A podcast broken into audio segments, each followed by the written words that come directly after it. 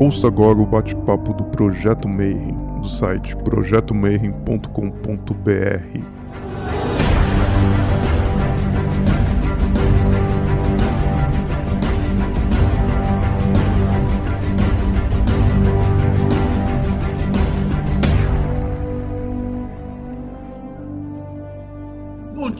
você que é de bom dia, boa noite, para você que é de boa noite, boa tarde, se você estiver escutando isso no YouTube depois.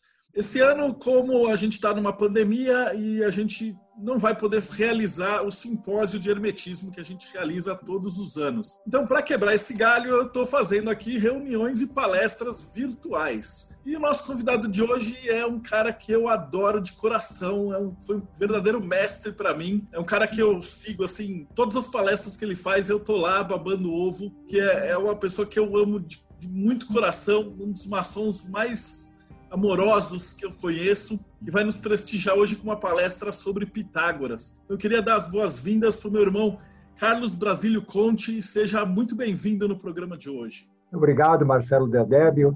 É, é sempre um prazer estar em qualquer evento virtual ou presencial que você organize, participe, acompanha. Já participamos de muitas, né? nós temos uma longa estrada. Espero que essa estrada se prolongue bem ainda pelo futuro.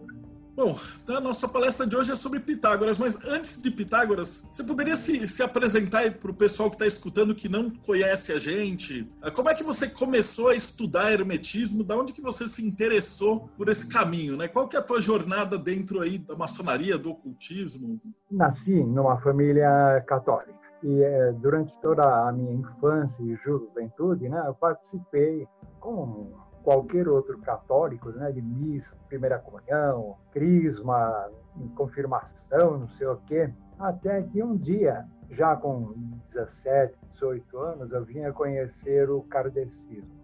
E aí, comparando o kardecismo com a, a tradição católica, né, eu acabei deixando de lado a minha crença na, na religião católica e aderindo ao kardecismo, que é muito mais racional, lógico, kardexismo me alimentou a alma e, e a mente durante muitos anos, mas depois a gente acaba percebendo que ainda falta alguma coisa. Ele é, avança na filosofia, na lógica, até certo ponto, mas depois ficam restando ainda outras indagações e a gente, de novo, volta a, a buscar. E essa busca, então, me levou à maçonaria, a eubiose, Sociedade Brasileira de Eubiose, e posteriormente a teosofia. No momento, permaneço ativo na ordem maçônica e também na Sociedade Teosófica. A eubiose, da qual eu tenho ainda muitos amigos e guardo muito boas lembranças, eu acabei me desligando porque é impossível você se dedicar a mais do que uma ou duas horas. Né? O tempo que a gente dispõe para isso não é suficiente. Na sociedade teosófica, eu comecei a dar palestras a convite da esposa do Osmar de Carvalho, que é o detentor daquele site uh, Levir, e a, a Luciana. E a Luciana um dia me pediu se eu podia fazer uma palestra sobre os mistérios pitagóricos. Ela estava organizando uma série de palestras sobre os mistérios órficos, os mistérios egípcios, os mistérios da Índia. Bom, Pitágoras. Eu sempre tive uma queda pela filosofia pitagórica, né? Então, está bom. Aí eu comecei a me aprofundar no estudo do legado pitagórico. Né? A literatura sobre Pitágoras é muito pouca no Brasil, muito pouca mesmo. Fui buscar orientação e conhecimento em algumas obras em castelhano, que eu domino relativamente bem a, o idioma. Né? Minha esposa me ajudou na tradução de algumas obras em italiano e eu acabei é, fazendo uma palestra boa teve uma boa repercussão, gostaram bastante da minha palestra. E eu percebi que nas duas horas que eu me dediquei à palestra, eu não consegui falar nem um décimo de todo aquele conhecimento que eu tinha acumulado para a palestra. E me veio a ideia de escrever um livro, então, porque realmente, na, em língua portuguesa, principalmente aqui no Brasil, há muito pouco informação uh, valiosa, segura sobre a vida, a filosofia e a obra desse grande mestre que foi Pitágoras. Então foi esse, esse o começo da, dessa minha caminhada com palestras a respeito desse tema. Né? Pois acabei recebendo convites para outros tipos de palestras, até no dia de hoje, que eu estou aqui a, a convite para falar sobre Pitágoras. Né? E além de Pitágoras, é. também mencionar que você tem uma peça de teatro né, na maçonaria também, com uma equipe. Eu tive a honra de assistir já, uma coisa oh, fantástica. É. Uma pena que não pode ser exposto para os profanos, mas que é uma obra de arte assim, que merecia é. ser gravada também. então, no final, é. quem foi Pitágoras? Da onde que isso tudo começou?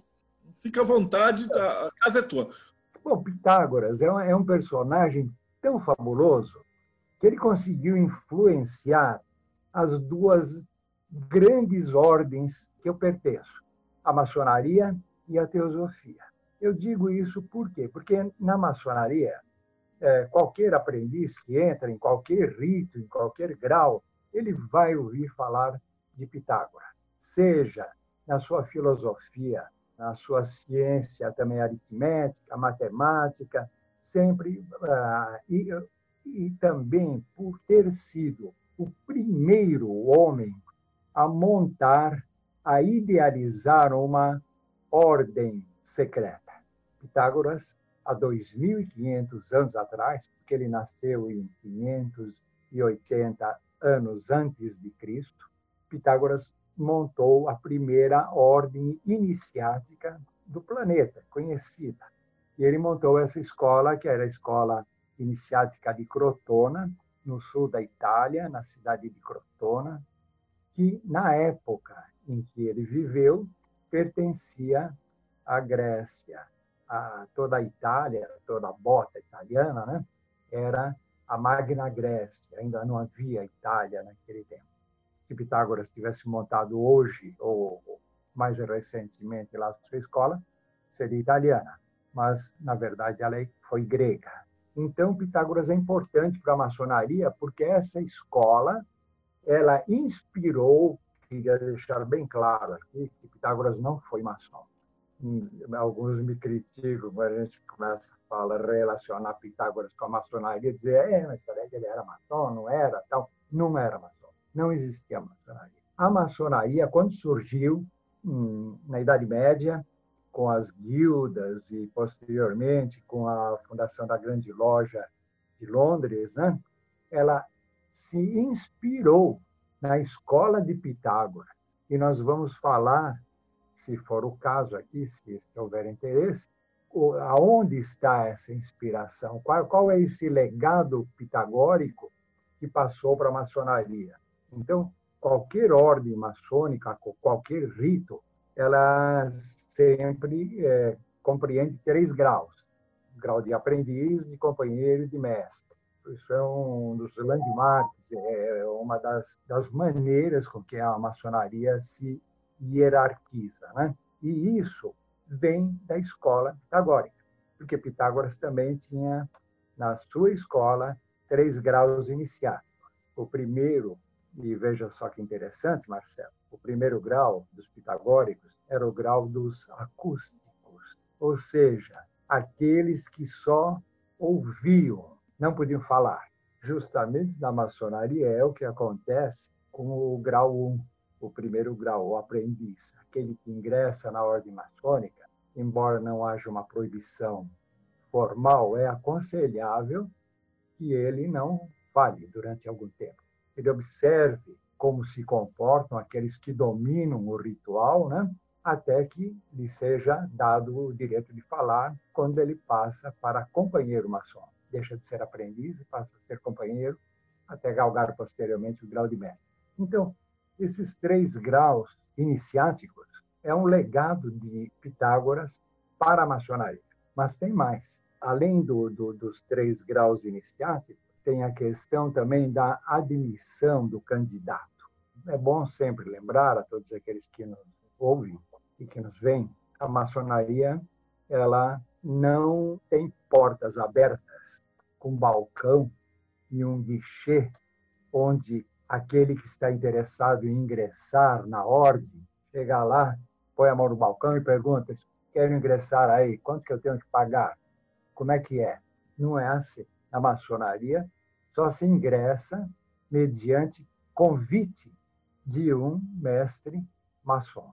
Não basta também ter o convite de um mestre maçom para que alguém ingresse na maçonaria, porque o mestre maçom ele pode convidar alguém, um profano, né, como nós dissemos, um profano a, ingre a tentar ingressar na ordem mediante a submissão a provas iniciáticas. Então é complicado. É bom aqui lembrar também que muitos maçons erram quando convidam alguém. Erram porque perguntam: você quer entrar na maçonaria? Eu posso te levar lá. Não pode. Você pode apresentar um candidato esse candidato será submetido a provas e, se ele conseguir se sair bem nessas provas, ele poderá ser admitido. Então, ninguém pode assegurar que é, apresenta e faz alguém ingressar na maçonaria. Isso existe desde a escola pitagórica. Pitágoras fazia assim. Então, os seus discípulos, ele tinha uma série de discípulos internos, né? Os seguidores, essa escola aumentava justamente com convite para que pessoas de fora ingressassem na ordem. E para ingressar havia três provas, desde aquela época. Hoje em dia essas provas são mais simbólicas, vamos dizer assim, mas naquela época eram provas reais, muito duras. A primeira prova era chamada a prova da coragem então, o candidato a ingressar na escola, ele era convidado a pernoitar, dormir, ficar uma noite inteira dentro de uma caverna que existia nos arredores da cidade.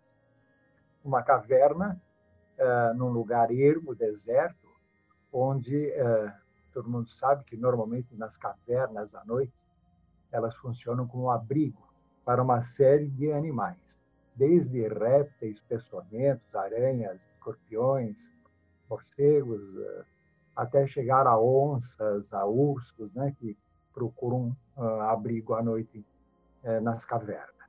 E naquele tempo em que não havia luz elétrica, alguém permanecer uma noite inteira numa caverna escura, num lugar ermo, era realmente uma prova de coragem. Essa prova de coragem, para aqueles que estão nos ouvindo e, e que pertencem à, à maçonaria, eles sabem o que, que é. É a Câmara, Câmara das Reflexões. A segunda prova que Pitágoras impunha para aqueles desejosos de ingressar na ordem era a prova da inteligência. Essa prova ainda existe. Quando você vai tentar ingressar na maçonaria hoje em dia, você tem que ser inquirido por três mestres maçons que fazem perguntas para avaliar a sua cultura, a sua inteligência, as suas virtudes ou até mesmo descobrir os seus defeitos. Então, isso hoje em dia. Na época de Pitágoras, era um pouquinho diferente. Aquele que desejasse ingressar na escola pitagórica era convidado a se encontrar pessoalmente com Pitágoras. E Pitágoras não queria saber qual o conhecimento que esse candidato tinha. Queria saber se esse candidato tinha condições de entender o que lhe seria posteriormente ensinado. Então, Pitágoras sentava o camarada ao lado dele e dizia: Olha, eu vou te explicar num teorema.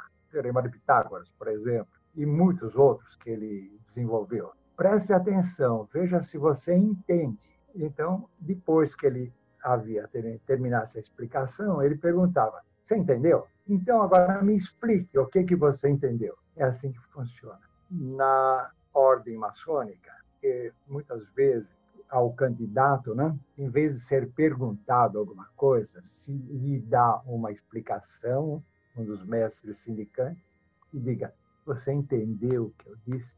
Isso é, seria importante que acontecesse na maçonaria, que é uma ordem toda calcada em ritualística, em conceitos abstratos, que uma pessoa que lê, e às vezes sabe ler e ler muito bem, mas não sabe interpretar o texto. E esse vai ter dificuldade depois no aprendizado posterior que se segue a iniciação. Bom, então ah, essa era a segunda prova. A terceira prova dos pitagóricos era ah, aquilo que Pitágoras chamava a prova da virtude. Então, essa prova consistia no seguinte: dois discípulos de Pitágoras se disfarçando de pedintes, de mendigos, iam até a casa do candidato, batiam palma lá e pediam pão e água. Se lhes fosse negado o pão e a água, eles nunca mais seriam aceitos. É a prova da virtude. Nas provas que hoje em dia se submetem os candidatos para ingressar na maçonaria, também existe essa. Né? É perguntado se ele pratica filantropia, e se a prova for bem feita, os mestres que estão questionando o candidato devem ir verificar se realmente ele pratica ou não. Então você veja que a, maçonaria tem muito da escola pitagórica, né? O legado de Pitágoras foi muito grande. Também na sociedade teosófica, o legado de, de Pitágoras é grande. E, e eu até gosto muito de, de, de, falar sobre um pouco sobre esse assunto. Existe um livro de Helena Petrovna Blavatsky chamado Ocultismo Prático. Não sei se vocês conhecem, é da editora Teosófica. É um livrinho pequeno, mas muito profundo. E, e nesse livrinho, Madame Blavatsky né, fala sobre a prática do ocultismo, como segundo a teosofia, ela deve ser. E ela, então, tem várias é, regras que, é, que, ela vai é, discorrendo sobre como se tornar um teósofo de verdade. Tudo muito simples, muito singelo, mas muito profundo. Então, ela diz, por exemplo, que você deve agradecer aos deuses ou aquele Deus da sua crença, que você deve honrar seus pais, coisa que também os Dez Mandamentos dizem, né? não é novidade, que quando você leia um texto, ou um livro, ou um poema, que se você gastou 10 ou 15 minutos para ler um trecho, que você pare depois e medite durante 10, 15 minutos. Esse é o único método, segundo Madame Blavatsky, de você assimilar verdadeiramente e em profundidade a sabedoria que está embutida naquele texto que você leu. Seja uma poesia, seja qualquer coisa. Então, é, tem esses conceitos no livrinho de Madame Blavatsky. Quando eu comecei a escrever o livro sobre Pitágoras, eu descobri que Pitágoras tinha escrito os versos áureos ou os versos dourados de Pitágoras. Esses versos estão na internet. Qualquer um de vocês que queira, digitando versos áureos de Pitágoras ou versos dourados de Pitágoras, vocês vão ter fácil acesso. Então, são versos muito bonitos e significativos. Depois, se vocês quiserem, eu até posso ler alguns trechos desses versos, né? para exemplificar. Mas, quando eu comecei a, a, transcrever esses versos para o livro, eles existem em português na forma de um poema rimados.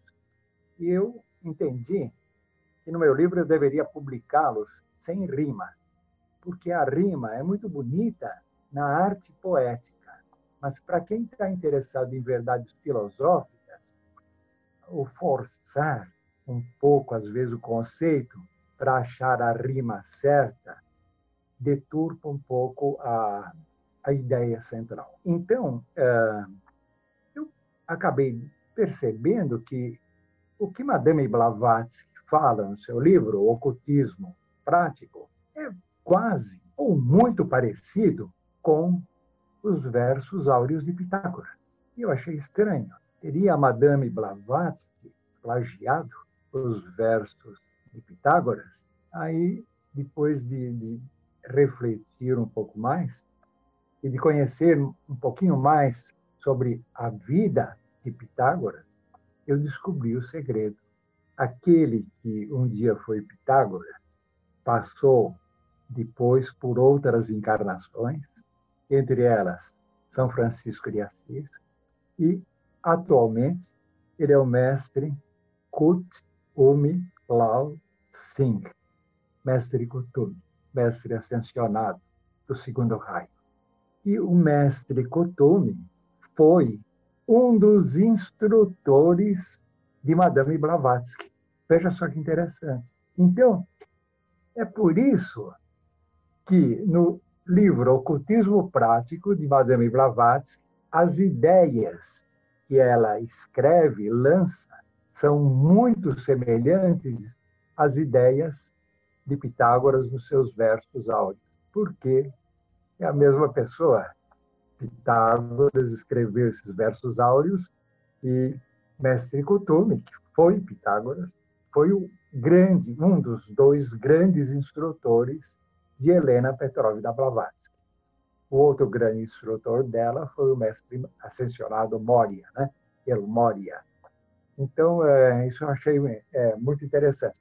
Então, vocês vejam que é, a Pitágoras e o pitagorismo ele influenciou duas grandes correntes que persistem e são fortes até hoje: a Sociedade Teosófica, a Maçonaria. Eu não tenho conhecimento para afirmar se na Ordem Rosa Cruz ou em outras ordens herméticas também há essa influência pitagórica, mas acredito que sim. Inclusive, se algum dos que nos ouve pertencer a alguma dessas ordens e quiser se manifestar depois a respeito, eu gostaria, porque a gente dá uma palestra para passar algum conhecimento e também para adquirir um pouco mais de conhecimento. Né? Esse é o, é o, o grande mote da, da, das palestras.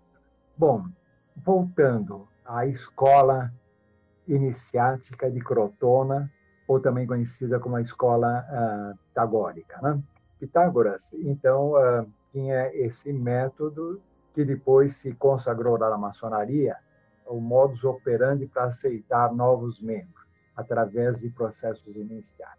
Mas em Crotona, havia um homem muito poderoso chamado Silon, com C, Silon. Silon era político, exercia grande influência junto ao governo de Crotona. E um dia ele quis entrar para a ordem pitagórica.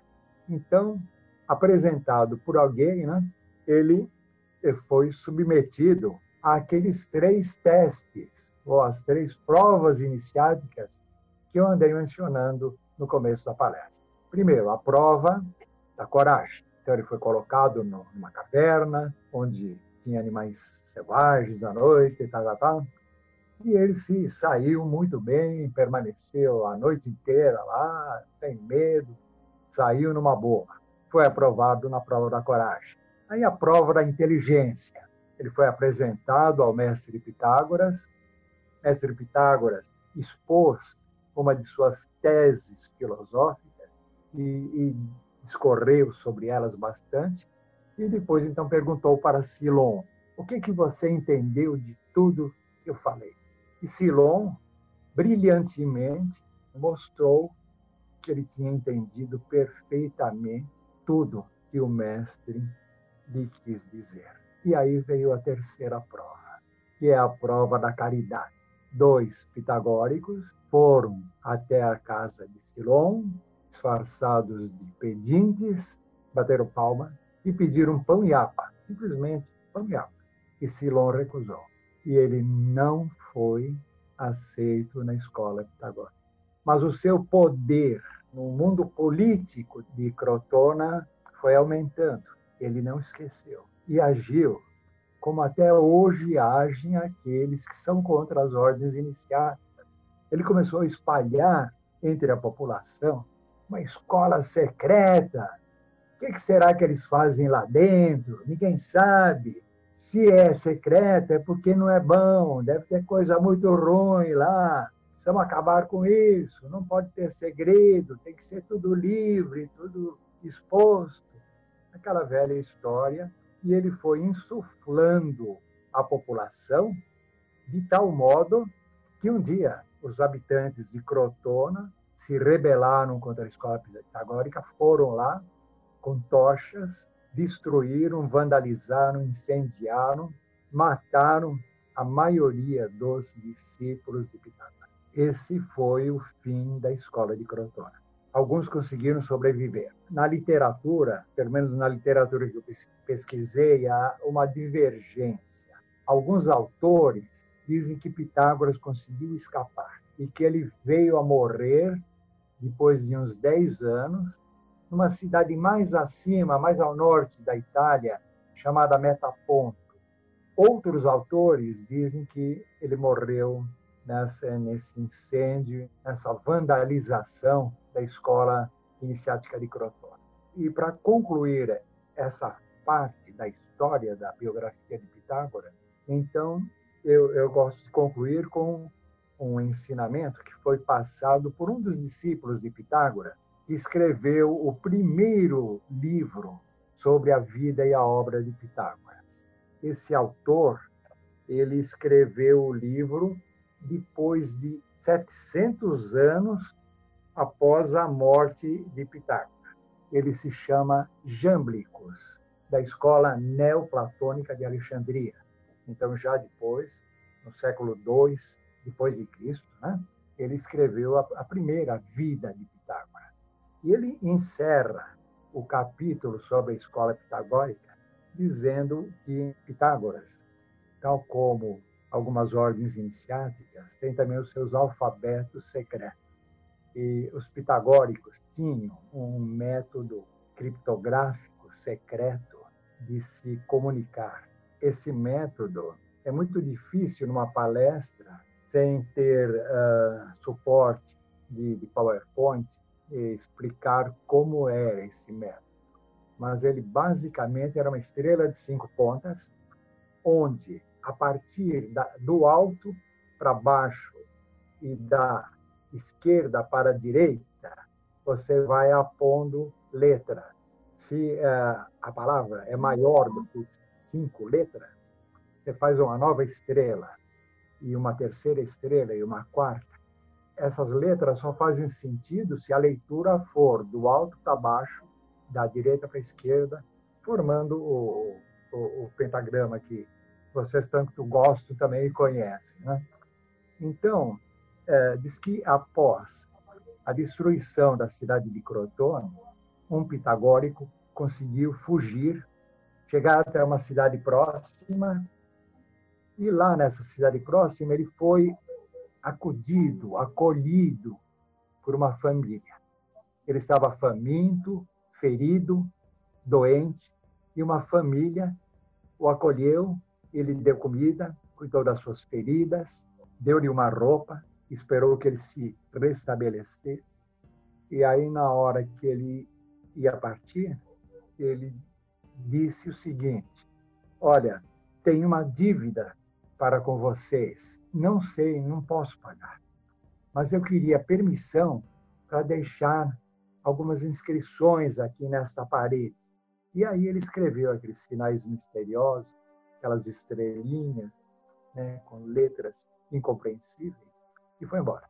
E depois de algum tempo, dois pitagóricos, passando por ali, leram aquelas inscrições, bateram palmas e disseram: Um irmão nosso passou por aqui, foi bem atendido e deixou uma dívida.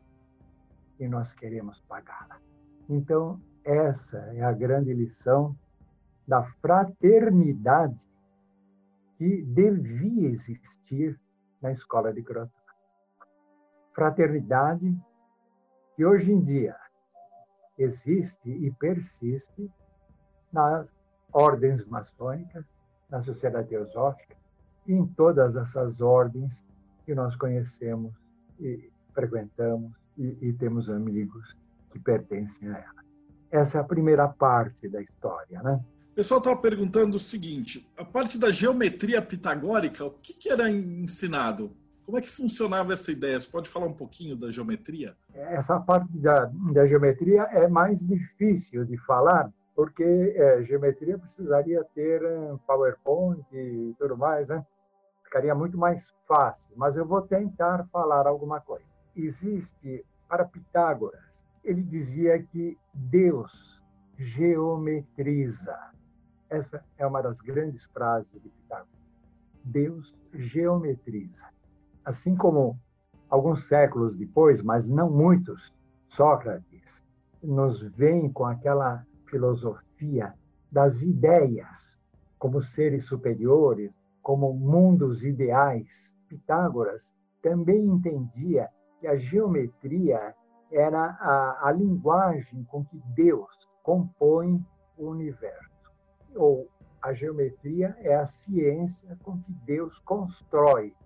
Quando a gente fala do legado de Pitágoras na maçonaria e, e toca nessa frase, Deus geometriza, nós estamos percebendo que o legado de Pitágoras na maçonaria foi o seguinte: o conceito de grande arquiteto do universo. O que, que é um arquiteto? Um arquiteto é alguém que trabalha com geometria. Um grande arquiteto do universo é um conceito de Deus, né? mas um Deus construtor, um Deus geômetra, né? Deus geometria. Então, é, é, essa geometria ela é aplicada no Teorema de Pitágoras, que a maioria de vocês já conhece e que não dá para explicar aqui, só dá para enunciar, talvez, né? em um triângulo retângulo de proporção 3, 4, 5. Tem que ser um triângulo retângulo de proporção 3, 4, 5. Não pode ser outro triângulo retângulo. Isso tem explicações também. Mas é difícil desenvolver essas explicações que precisaria fazer equações. Mas num, num, triângulo assim, retângulo, tem um ângulo reto e que tenha proporções 3, 4, e 5, a soma dos quadrados dos catetos é igual ao quadrado da hipotenusa. Esse triângulo tem uh, aplicações imensas em arquitetura e geometria. Pitágoras ele criou uma figura geométrica chamada tetráctis. É, vou falar bem devagar. T tra, depois vem o K, tetractis. Mas, na verdade, é um triângulo equiângulo, equilátero, ou seja, tem os ângulos iguais, os lados iguais, e ele é composto de dez pedrinhas, ou dez pontos, da seguinte maneira: tem um ponto, depois tem mais abaixo dois, mais abaixo três, e mais abaixo 4. Então, 1 mais 2 são 3, mais 4, mais uh, 3, 6 e mais 4, 10, formando uma década. Pitágoras considerava isso daí uma figura sagrada.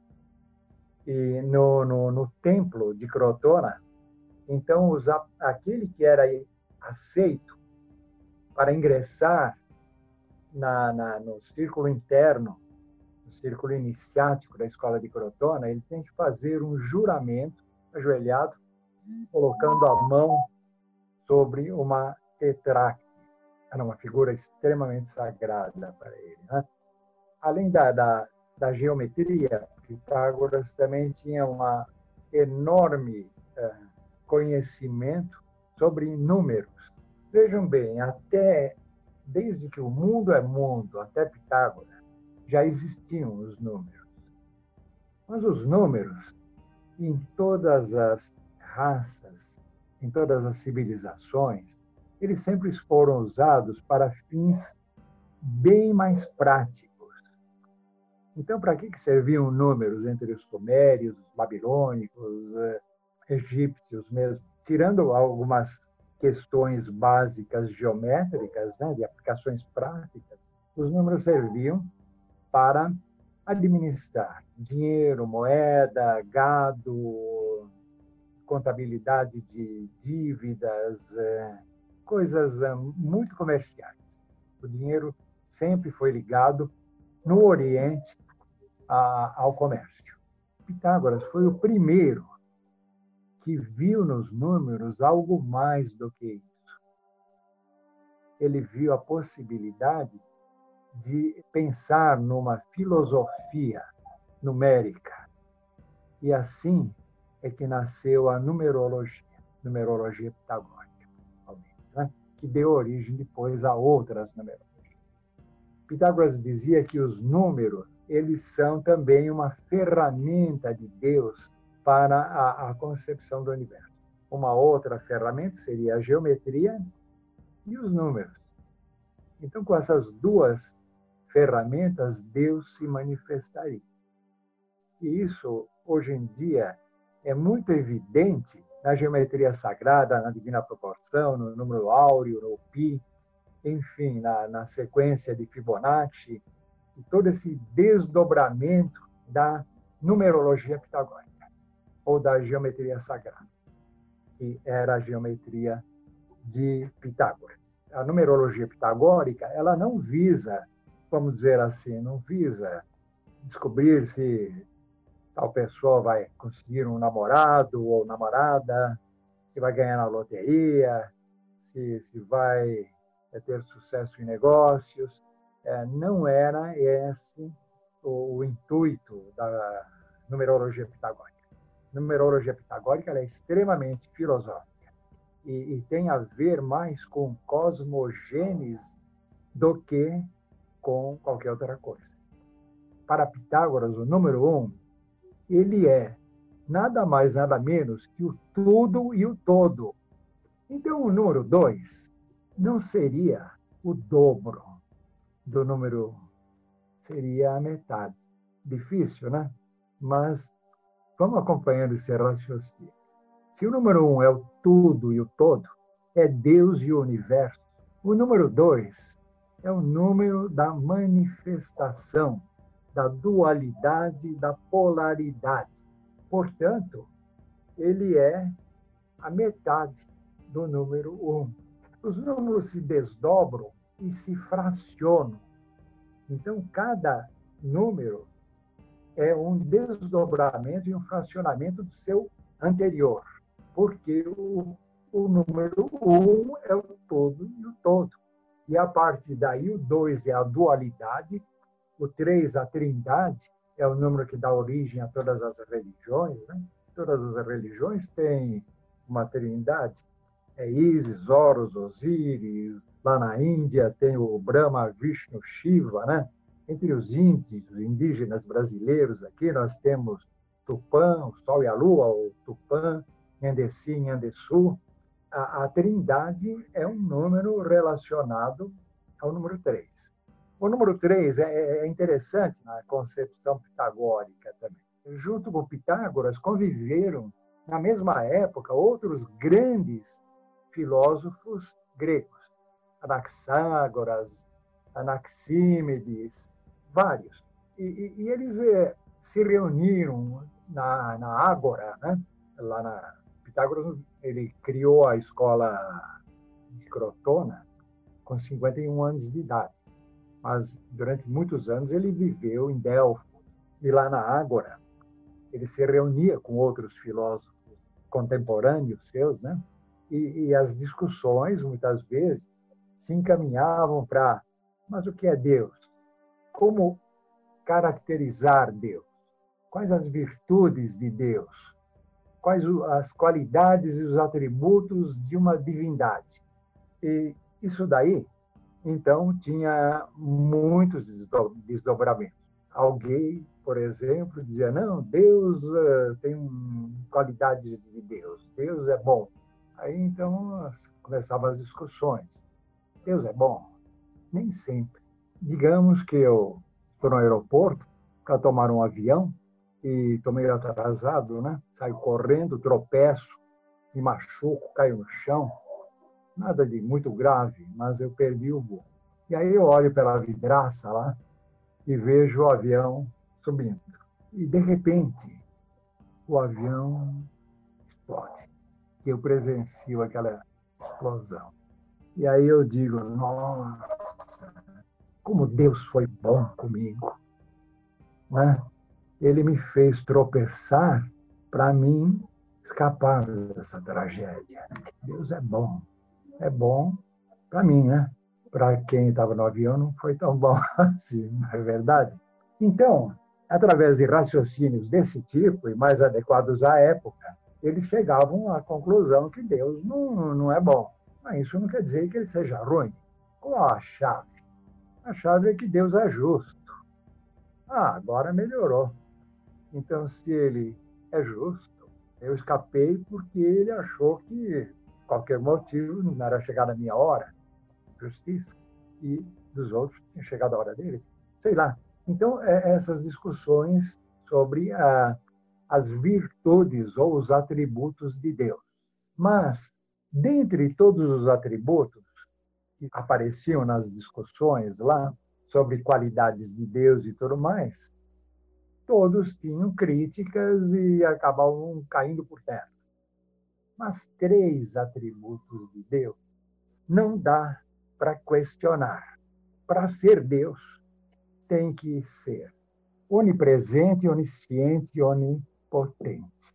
Se não for onipotente, num poder tudo, não é Deus, é um falso Deus. Se não for onisciente, também não é Deus. E se não for onipresente, também não é Deus. Para ser onipresente, então você já elimina também, de vez, todos os deuses que têm pernas, braços, orelha, que, roupas. Deus tem que ser alguma coisa imaterial. Deus não precisa ter perna, braço, nariz, não precisa comer, não precisa falar, não precisa ter adoradores. Dessas discussões, Pitágoras concluía que o número 3 é o número ligado à divindade, às coisas divinas, por causa dos três atributos inquestionáveis de Deus e por causa da trindade existentes em todas as religiões. O número 4 é mais fácil, né? São os quatro elementos que existem terra, ar, água e fogo, né? e que é, são atuais até os dias de hoje, porque muitas vezes, quando a gente fala, deve ter acontecido, você também fala muito sobre os quatro elementos, né, Marcelo? E outros. E muitas vezes você deve ter recebido questionamentos de, de pessoas ligadas à ciência, né, principalmente à física, que dizem assim, né, mas existem a tabela periódica dos elementos, são 113, se não me engano, fora os transurânicos e não sei o quê, tá, tá, tá, né? Então, esse negócio de quatro elementos é, é balela? Não é balela, porque os quatro elementos existem, são os quatro estados da matéria, né? Cada, um estado da matéria também é um elemento. Então, estado sólido, líquido, gasoso, etérico, né? Nesse etérico, você pode, inclusive, imaginar os estados imateriais, a transição entre a matéria, a materialidade e a imaterialidade. Né? Esses números eram a base da filosofia pitagórica. Eu gostaria de ver se tem alguma pergunta aí, alguma coisa assim. Eu estou anotando. Daqui ainda dessa primeira etapa de Pitágoras, eles pediram para você falar um pouquinho sobre a música é a importância da música para o Pitágoras. Eu tô com hum. outras perguntas, mas elas vão mais para frente. Tá bom. Bom, Pitágoras, ele vem de uma tradição musical, é, porque antes dele, e, e servindo como ícone para Pitágoras, existiu Orfeu, existia o orfismo. O orfismo ele surgiu na Grécia há 1.300 anos antes de Cristo. Pitágoras é do ano 500 a.C. Então, durante 700 anos, a, a Grécia viveu embalada pelo orfismo. E o orfismo é, é, ele é extremamente ligado à música e à dança, né? E Pitágoras assimilou todo esse conhecimento. Pitágoras criou um instrumento musical chamado monocórdio. O que é um monocórdio? O monocórdio, para vocês terem uma ideia, é como se fosse um violão com uma corda só. E, e dá para tirar música num, violão com uma corda só ou num monocórdio? Não, não dá para tirar música. Você precisa de música para instrumentos, como a lira de Orfeu, que era a lira de sete cordas. Mas Pitágoras criou um monocórdio com uma corda só, porque o interesse dele na música não era o interesse na arte musical, era um interesse filosófico. É diferente. Então ele queria pesquisar a, a música para Pitágoras era alguma coisa que estaria na fronteira entre o mundo material e o mundo espiritual, porque a música é intangível. Você não pode pegar música. Hoje em dia nós podemos acumular música, né? Com aparelhos, né? Pendrives, é, é, discos, sei lá. Mas na época a música era uma coisa evanescente, não podia pegar ela, guardar, tocar, é uma coisa mágica. Então era nesse ponto que Pitágoras tinha interesse pela música. Então ele criando um instrumento com uma corda só, embora ele não pudesse fazer músicas, ele podia colocar o dedo, como nós colocamos o violão, e modificar o som que aquela corda produziria. E ele percebeu que, colocando o dedo bem no meio, dava um som. Mudando a posição do dedo, vai dando outro som. Você vai tendo a escala musical. E você vai tendo, ao mesmo tempo, matematicamente, as proporções. Dedo no meio do instrumento, o monocorde, vai dar proporções de 50 por 50. Se você põe mais para cá, é 40 por 60. Você vai estabelecendo proporções. Então, você vai vendo sons musicais, a escala musical, proporções matemáticas dessas escalas musicais. Isso levou ele a estabelecer regras. Ele foi o verdadeiro criador e inventor da música, que existia antes dele, mas empiricamente. Então, ele deu a base matemática, a base física para o, o som, a melodia. Então, é, no campo da, da, da música, essa é a grande contribuição uh, de Pitágoras. Aline fez uma pergunta que é assim: se um deus podia ser considerado onipotente naquela época, como é que um deus conseguia derrotar o outro, tipo Zeus que derrota o Cronos? Você chegou é, a explicar para ela que os deuses não têm forma, né? O, a figura de Zeus e de Cronos e de todos é. os outros deuses, eles eram imagens que se passavam em ensinamentos. Eles não eram deus no sentido literal, de tipo um super-herói que morava no Olimpo. Ele era uma figura de uma imagem para passar um conhecimento. Justamente. O problema é não confundir nunca a divindade que é, a gente chama de Deus, mas essa palavra não é muito apropriada, né? É, seria, é, eu gosto mais do termo o absoluto. Então, aquele que nós nos referimos, que é onipotente, onipresente, onisciente, é o absoluto. É o que está além de toda a nossa compreensão. E ele não tem nenhum condicionamento, ele é incondicional. Agora, abaixo do absoluto, então os homens criam os deuses. E esses deuses já são apenas projeções humanas. Então, um deus qualquer, vamos supor aí, Netuno. Então, ele é uma projeção, é um ser humano projetado de um modo maior. Mas não é Deus, é, são deuses. Né? Então, eu, eu vejo assim O Rubens, de Portugal, ele, ele faz uma correlação é interessante esse tetraques com a própria imagem da árvore da vida, né? Você tem lá um, dois, três, quatro, e ao mesmo tempo você vai ter Keter em cima, aí os, os duas polaridades do Yin Yang, aí as três camadas ali, que é a força, beleza e sabedoria, e depois os quatro elementos, que aí dá, dá dez também. Então, que coisa fantástica, que é um outro jeito de enxergar a árvore, né? Ele está colocando, é. ele é da Amorque, lá de Portugal, ele está falando que dentro da Amorque é exatamente como você descreveu. Você tem três testes para passar, você tem toda essa estrutura baseada em Pitágoras também. E eu posso falar daqui do Brasil, no martinismo também trabalha com isso daí. A Golden Dawn também tem as, as testes para se passar. Então, o legado de Pitágoras espalhou por todas as ordens iniciáticas presentes mesmo. Verdade. Inclusive, eu, me parece que é na grande loja do Estado de São Paulo, na ordem maçônica, né? a joia do, do, mestre instalado, aquele que já foi venerável, já foi presidente de uma loja, já presidiu uma loja, ele usa um, uma joia que é a configuração do Teorema de Pitágoras. Então você veja como a influência dele vai longe, né?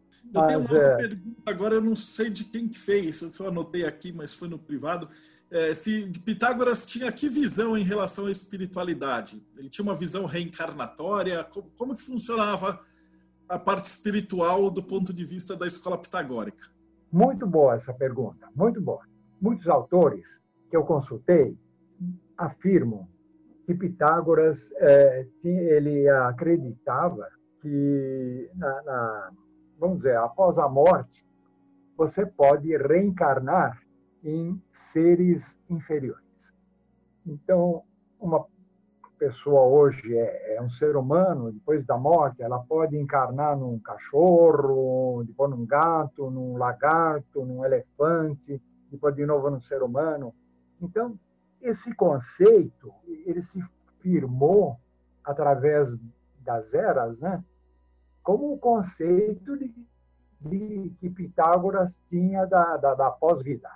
Mas alguns autores dizem que isso não é verdade. Esse conceito se chama metempsicose. Metempsicose é reencarnação, mas não no sentido evolutivo. Porque hoje em dia, nós, a maioria, acredita na reencarnação evolutiva. O que é a reencarnação evolutiva?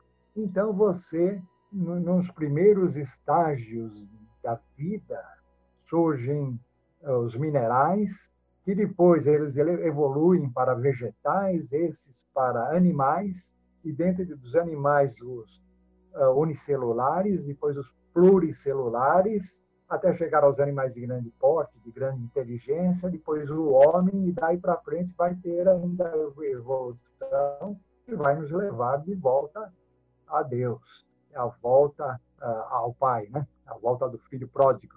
Mas isso através de muitos milhares e milhares de anos.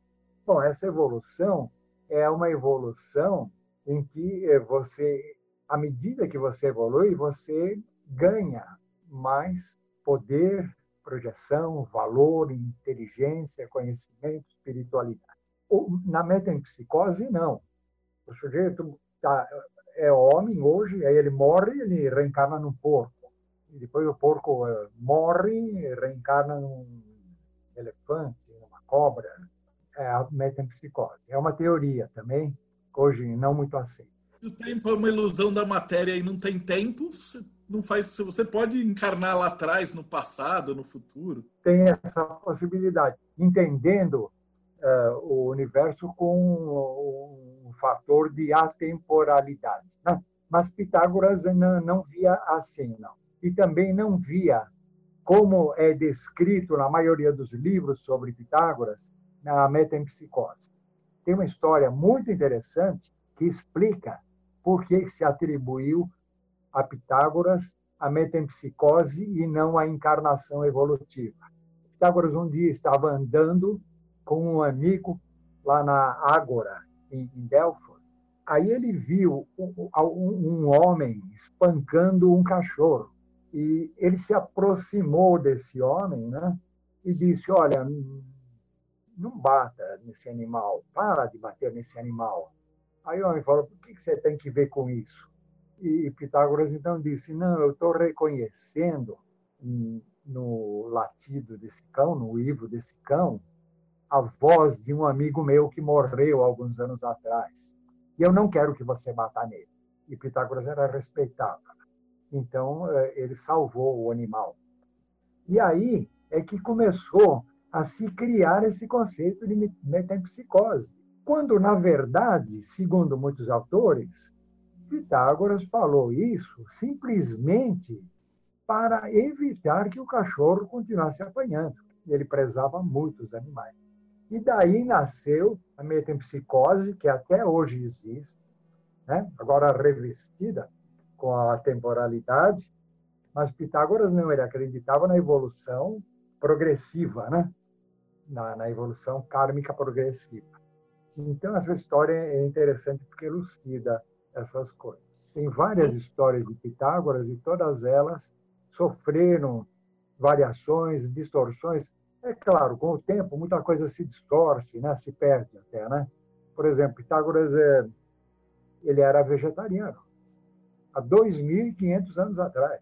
E, e, tem uma, uma, uma história também narrada por Jâmblico que Pitágoras ele ensinou um urso a ser vegetariano. Os ursos são carnívoros, né? mas eles conseguem se alimentar só com favos de mel e outras coisas. Então, não é, na verdade, Pitágoras não ensinou, ele adestrou o urso para que ele se tornasse vegetariano, para provar aos seus discípulos que nós não precisamos de carne, porque ele era vegetariano. É isso aí. O que, que tem mais aí? Nas perguntas antigas está tudo ok. Então, você poderia falar alguma coisa sobre uma, um outro símbolo icônico de, de Pitágoras, é, é, o Y, né? O Y pitagórico é, é a síntese no, no, no, próprio Y, né?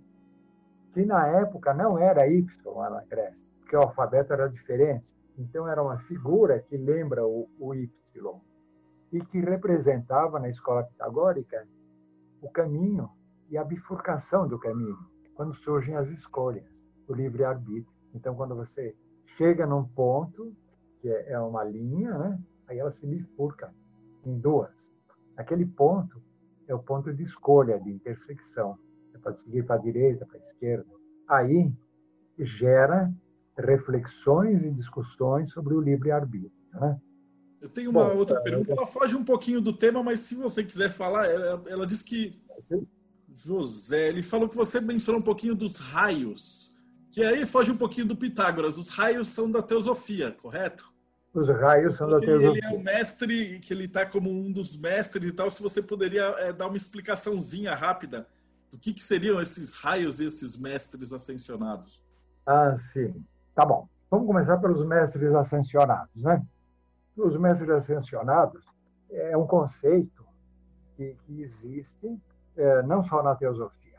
É, surgiu com a teosofia, mas hoje em dia ele se espalhou em ordens é, trinitárias, em ordens de Saint Germain, enfim, tem muitas correntes que uh, seguem esses mestres ascensionados, que são também chamados em seu conjunto de a grande fraternidade ou a grande fraternidade branca. E agora já começa, então, hoje nós estamos numa época de muitos questionamentos com a palavra branco e negro e tudo mais, né? Então, por que grande fraternidade branca? Isso é, não é racismo, é preconceito? Não, não, não. Não tem nada a ver. Mestres da grande fraternidade, eles são os senhores dos raios. E nós temos sete raios, que são os sete raios do arco-íris, os sete tipos de luz que vêm do Sol para a Terra. Porque são sete energias diferentes que vêm misturadas, mas elas são independentes. O conjunto das sete forma a luz branca. Cada mestre da grande fraternidade, ele pertence a um desses raios, ele é influenciado por um desses raios. O conjunto dos sete mestres forma, então, a luz branca. a grande fraternidade branca. Então não tem nada que ver com cor, com etnia, com nada disso, certo? Isso é interessante de deixar claro aí, né? Cada cor tem um mestre que incorpora as virtudes daquele raio. Então o primeiro raio, ele é chamado o raio do poder. E o mestre que incorpora isso é o mestre Moria, ou El Moria. Todos nós temos também esses raios. Cada um de nós tem os sete raios. No momento de nosso nascimento, assim como na questão do horóscopo, né? Esses raios, eles são incorporados à nossa personalidade em menor ou maior proporção. Então, embora nós tenhamos os sete raios, eles não estão na, todos é, na mesma proporção. Tem um que tá, nós assimilamos muito bem, outro menos, outro menos, outro menos, formando uma escala. O raio predominante é aquele, então, que nós dizer, que nós uh, convencionamos que pertencemos àquele raio. Então, eu digo, eu pertenço ao raio, ao primeiro raio, porque é o raio do poder. O que é o raio do poder?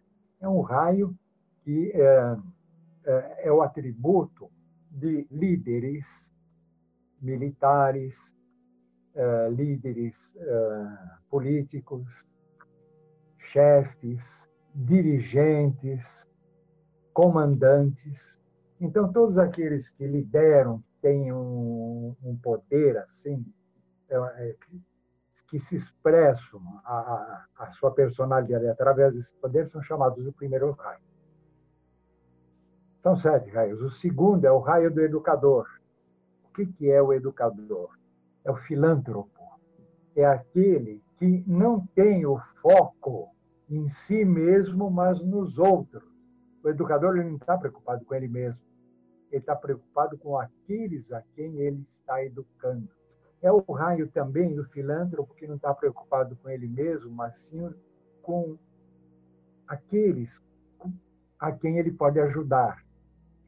E, por extensão, é o raio também de alguns enfermeiros, médicos, uh, missionários, bombeiros, enfim, tem uma série de profissões e de personalidades que estão na influência deste segundo raio. O terceiro raio é o raio da ciência. Então, quem é, quem tem a predominância do terceiro raio Todos nós temos, todos eles, todos os raios em proporções. Né? Quem tem a predominância do terceiro raio, a sua personalidade, vai ser um cientista. Ele vai ter a curiosidade, vai sempre estar interessado em saber mais, em pesquisar. É claro que esses raios também dependem do, do grau evolutivo de cada um de nós. Então, alguém que seja do terceiro raio, mas ainda bem pouco evoluído, ele vai ser um curioso apenas. E alguém do terceiro raio, que for muito evoluído, vai ser um cientista, vai ser um Einstein, mas são pertencem ao mesmo raio. O quarto raio é o raio do artista, ou da arte. Então, pertencem a esse raio, e vejam bem, ele é o quarto raio, é o raio central, como se fosse uma balança, de 1 a 7, o 4 é o centro. Então, o artista ele busca o quê? O equilíbrio, a harmonia, a perfeição, a estética. O quinto raio é o raio da filosofia. O sexto, o da devoção, e o sétimo, o da magia, ou ritualística. Cada um de nós pertence a um desses raios. E os mestres da, da grande fraternidade também. Agora, a segunda parte da pergunta que me foi feita, né? o que é a grande fraternidade? A grande fraternidade é o seguinte: quando esse mundo foi feito e surgiram os primeiros seres humanos, é, não importa como, é, eles foram evoluindo. E, e, como num conjunto que evolui, é como um conjunto de corredores da São Silvestre. Tem alguns que vão chegar primeiro, e tem alguns que vão chegar por último, e tem os intermediários. Os mestres da fraternidade branca são aqueles que chegaram primeiro. Então, enquanto nós estamos ainda é, cheios de egoísmo, de ciúmes, de, de orgulhos, vaidades, tudo mais, eles já se adiantaram e chegaram a uma perfeição que nós ainda não alcançamos. E quando se chega à perfeição, segundo uh, este conceito, a pessoa não precisa mais encarnar. Ela fica livre. Isso o budismo também admite. Né? Se libertar da roda de Sansara, lá, tudo mais, ficar livre, ficar iluminado.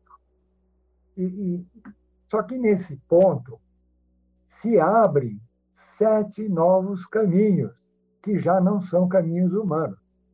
A gente poderia, numa palestra depois é, sobre isso, explicar todos esses caminhos, quais são, né? que é ir em auxílio do logo solar, ou então ir para o nirvana. Mas tem algumas pessoas que chegaram nesse ponto e simplesmente, olhando para trás e vendo nós, que ainda estamos gatinhando, decide, não, eu não tenho mais nada para pagar aqui nesta terra, mas eu quero ficar para ajudar aqueles que estão vindo atrás de mim. Esses são os mestres da grande fraternidade. Eles permanecem aqui na Terra, poderiam ter ido embora para mundos, vidas, lugares muito mais gloriosos, mas não. Por compaixão, eles permanecem aqui. E são chamados também, no Oriente, de Budas da compaixão. E cada um deles tem um raio, e dentro desse raio, então, um, um que é do raio, do quarto raio, por exemplo, que é o raio da arte, ele vai tentar ajudar a humanidade através da inspiração artística, da estimulação de, de, de vocações, de, de, artes em todas as suas expressões. É Perfeitinho. Então, a gente está aqui já quase chegando no finalzinho. Tá Eu ia te pedir para colocar aí as suas considerações finais sobre Pitágoras, escola pitagórica. Como é que isso é visto nos dias de hoje? Né? O legado de Pitágoras. Eu estou procurando aqui os versos dourados, né? Então vocês encontram os versos dourados.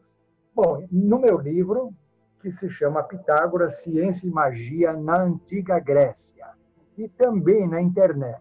Tem um poeta famoso brasileiro, Guilherme de Almeida, ele fez também uma tradução dos versos dourados de Pitágoras. Eu adoro a tradução de Guilherme de Almeida do ponto de vista poético. Agora, do ponto de vista como eu disse no começo, né? para ele conseguir as rimas, a métrica, aquela beleza estética, ele sacrificou um pouquinho as palavras. É, eu fiz uma apresentação dos versos dourados sem rimas, então não tem tanta beleza artística, mas é, fica mais fiel a, ao conhecimento esotérico de Pitágoras. Eles são divididos em grau 1, 2, 3 e 4. Então, o grau 1, preparação, o grau 2, purificação, o grau 3, perfeição, aprendiz com o primeiro mestre. E o grau 4, epifania, ou seja, uma visão do alto. Então, no grau 1, ele começa com coisas bastante simples, tipo, reverencia os deuses imortais com o culto sagrado, conservando puro teu coração e defendendo tuas crenças.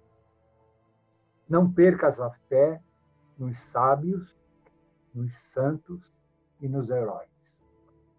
Então, essa é a, a preparação para uma senda de conhecimento pitagóricos. Né? O, o, segundo grau, que é muito comprido, vou ler algumas coisinhas segundo grau, que é a purificação. Então ele começa: seja bom filho e bom pai, solícito irmão e amoroso esposo.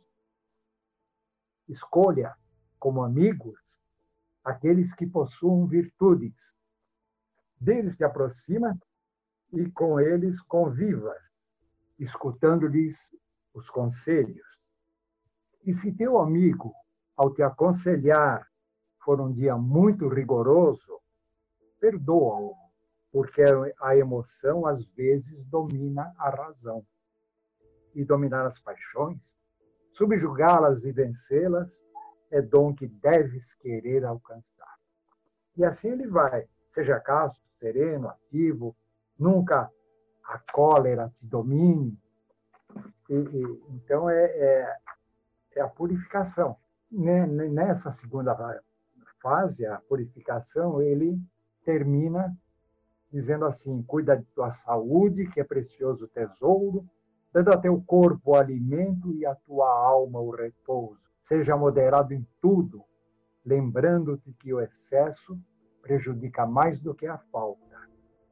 Afasta os extremos do luxo e da avareza, pois é no meio que reside o bem. Isso é pura filosofia também oriental, né? Caminho do meio de Buda. Aí ele entra na fase 3, que é a perfeição. E aí ele fala: Desperta assim que o sol levantar, e na calma do alvorecer, pense no que farás. E à noite, não te deites sem antes refletir. O que foi que eu fiz? Fiz o bem? Então, devo continuar. O mal eu fiz? Então é necessário parar. Siga sempre este conselho. Medita no que ele lhe diz. E se o fizeres, eu juro, serás virtuoso e feliz. Juro também pela tetractis sagrada, e aí entra aquela tetractis que nós falamos, e ele vai indo, ele termina o, o grau 3, que é a perfeição, com as seguintes frases: Brilhe em tua fronte a luz da inteligência, distinguindo o bem e o mal. Observa as leis na própria natureza e, se assim o fizeres, cumprindo as minhas leis, o portal da sabedoria um dia alcançarás. E aí ele entra na fase 4, que é a vista do alto, a epifânia. E termina assim evita o apego que perturba a mente. Então, agora já é filosofia mesmo, né? Desapegar das coisas, né? Cultiva o raciocínio, a paixão domina, e então, transpondo da sabedoria o portal, mesmo entre os imortais, serás um Deus. Já fecha com chave de ouro. E a última pergunta: como é que a gente acha o teu livro e como é que a gente fala com você, o pessoal que está assistindo aí, está tá atrás do livro, como é que a gente procura? Eu vou deixar é... o link embaixo no, no, nos comentários e tal, mas deixa registrado para facilitar, que vai ter gente que vai estar tá ouvindo isso, não tá assistindo. Tá então, a primeira coisa, o livro, né? Ele está esgotado no momento.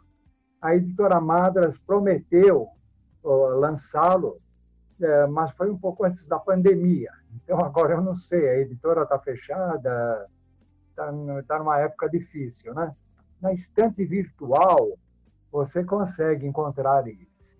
Bom, só para encerrar, eu queria agradecer a você, Marcelo, é, pelo convite, agradecer a todos os que estão é, me acompanhando, que tiveram a paciência de me ouvir até o final, né? Você postou isso daí no Facebook, né? A, a, o tema de hoje.